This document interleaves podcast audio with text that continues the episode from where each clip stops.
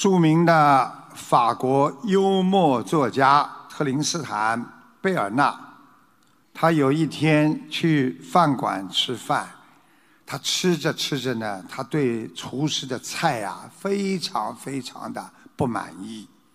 付过账之后，贝尔纳呢就对一个 waiter 啊，对侍者说：“啊，请您把你们的主人找来好吧。”饭馆老板来后，贝尔纳告诉他：“啊，你是老板吗？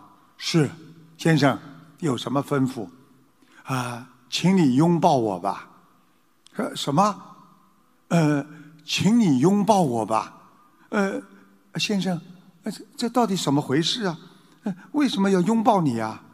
因为我要告诉你，永别了，你以后再也见不到我了。”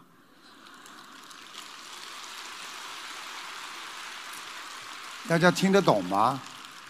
就是这种菜这么烂，他永远不会再到这个饭店来吃了呀。所以他叫他抱他一下，拜拜。所以不是所有人都值得你浪费时间和精力，有时候去跟别人争辩的。你们在工作单位，有的人跟你讲不讲道理，或者有些人对你不好，不很无理。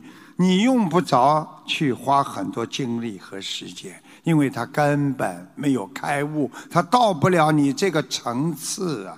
所以，抛开争名夺利的欲望，冲出人性的障碍，才能拥有一个慈悲的胸怀，化解人间的烦恼。